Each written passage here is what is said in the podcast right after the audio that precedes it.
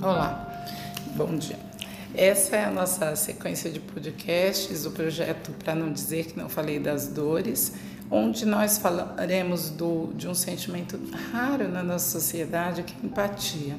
Nós entendemos e faremos esse, esse bate-papo junto com a, é, analisando também a questão do privilégio. Empatia, segundo o dicionário Aurélio, é a capacidade de identificar-se totalmente com o outro. De modo coloquial, nos colocarmos no lugar da outra pessoa. Recentemente eu estive na UTI de um hospital em São Paulo para fazer uma visita, para visitar uma irmã que estava internada. Enquanto eu aguardava o horário, né, a abertura da, da porta, os procedimentos médicos de segurança de pandemia, né, é, havia uma pessoa atrás de mim na fila, que era a última, e que estava indignado pelos dois minutos que ele gastava para é, em não estar tá na sala com a pessoa que ele tinha ido visitar, né? Ele conversou comigo um pouco sobre isso, mas ele não parava de falar sobre o seu desejo de desrespeitar tudo isso, porque achava inaceitável ele não estar sendo atendido ainda, né? Ele dizia: é, "Estou por um triz para não furar essa fila", né? Isso somado à questão da, da vacina mesmo do vírus agora em São Paulo, no Brasil, e toda essa problemática que envolve, essa questão de pessoas furando fila, o desrespeito com prioridade, o desrespeito desde o princípio com a proteção e a não proteção. Isso me fez pensar do quanto nós temos dificuldade de nos colocarmos no lugar do outro, como é difícil nós uh, desenvolvermos empatia no nosso dia a dia, né? É, eu penso que como toda essa complexidade se dá, né? E não podemos deixar de perguntar, né? Ao fazer uma análise de tudo isso, e nós, né? Como nós ficamos no meio disso tudo? Nós somos os que furam a fila, nós somos os que não se cuidam no meio de uma pandemia, que não se protegem, não se importam com, com em comprometer a vida do outro e se faz de desentendido, ou nós agimos como filhos de Deus, que re refletem Cristo nas suas atitudes, conscientes que cada decisão que tomamos envolve a vida de outra pessoa, porque nós não vivemos só. O Brasil tem, em geral, muita dificuldade de se reconhecer nação. Ainda trazemos aquele sentimento de estrangeirismo, onde nós buscamos uma, um apoio né, em tudo, em, em, muito no exterior. Né? E quando eu penso nisso, eu sempre penso na questão da soberania de Deus e onde Deus me colocou, porque Ele me colocou num país assim. Né? Então, ficar questionando, desenvolver essas coisas não tem, não combina com o cristianismo, né? Porque ele confronta essa visão de soberania de Cristo, o papel que ele tem para que cada um desempenhe. E isso nos faz pensar sobre tanta coisa. Em relação ao negro, muito mais, né? É, será que eu tenho consciência que as minhas escolhas, sejam elas as mais simples, dizem muito do resultado que chega na sociedade brasileira em todas as camadas, né? É, como você se colocaria? É, você se colocaria no lugar de uma pessoa negra? Em qual situação você consegue se colocar no lugar de quem você vê como inferior a você de tantas maneiras? Nesse projeto já falamos sobre um pouco sobre a estrutura racista que o país tem, né?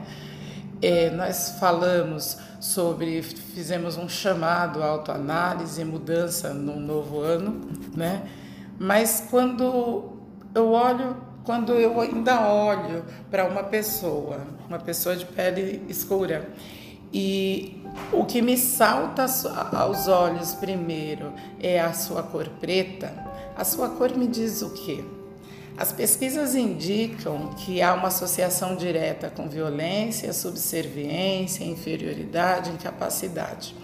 Quatro aspectos tão ruins associados aos pretos e pardos endossados com tanta mentira.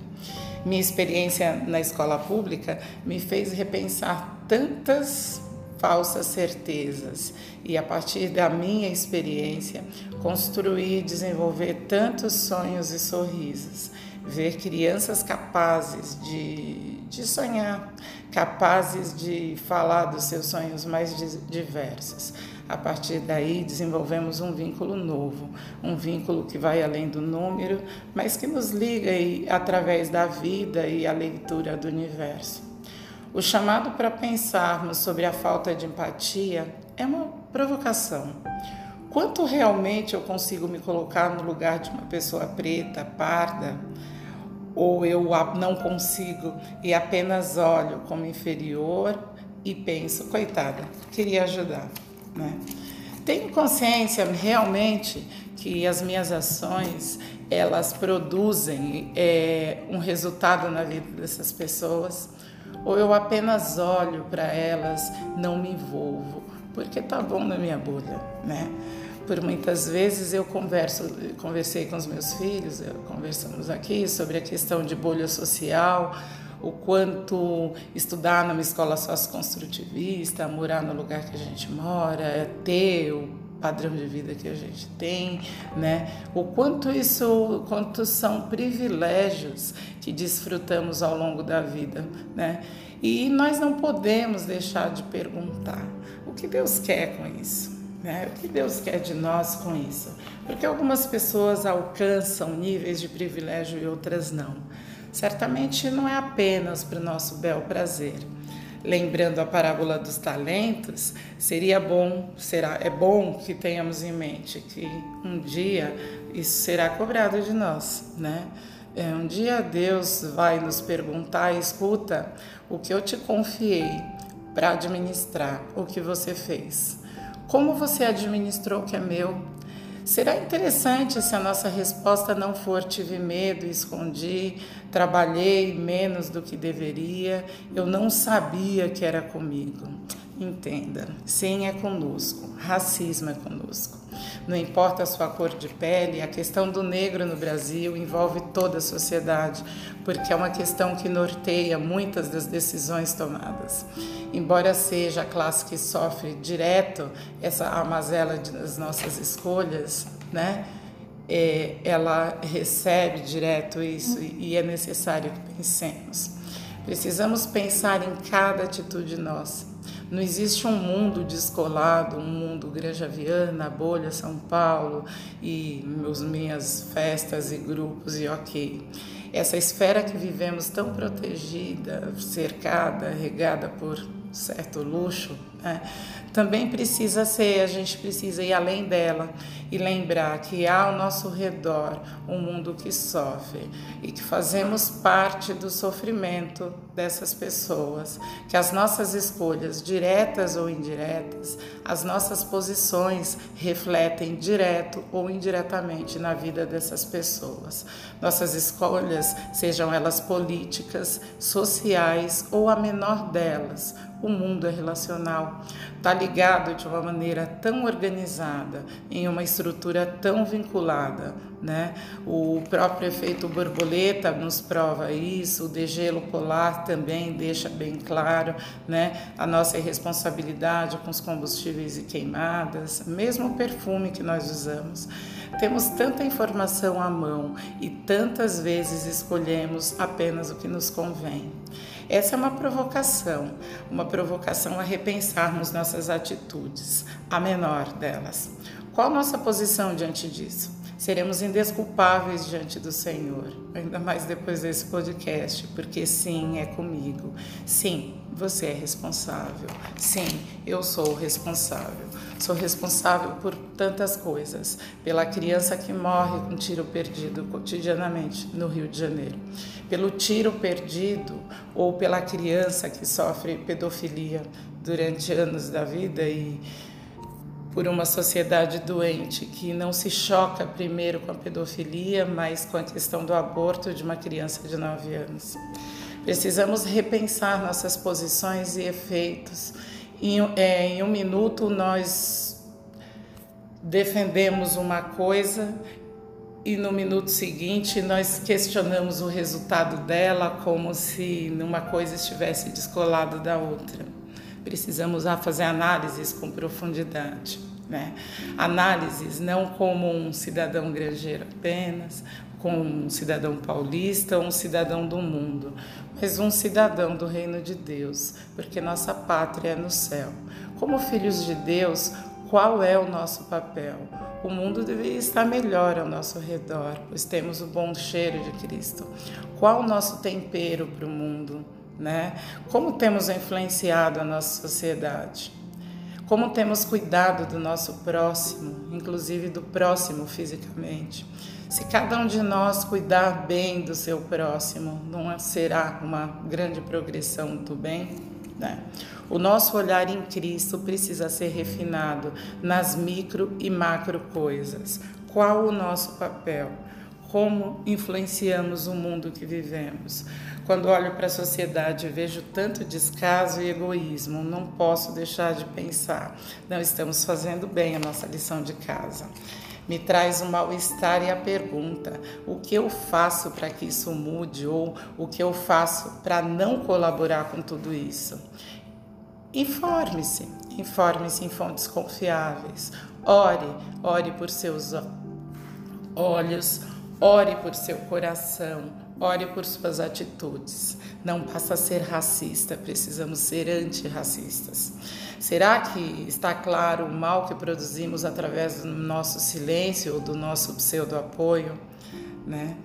É, vou terminar com a, palavra, com a fala do poeta: Deus lhe pague pela cachaça de graça que a gente tem que engolir, pela piada no bar e o futebol para aplaudir. Deus lhe pague. Em quase 50 anos de vida, aprendi a ignorar muita crueldade para não morrer do coração ou de amargura. Mas nem um minuto Deixe de me entristecer com atitudes e gestos que ferem com o racismo.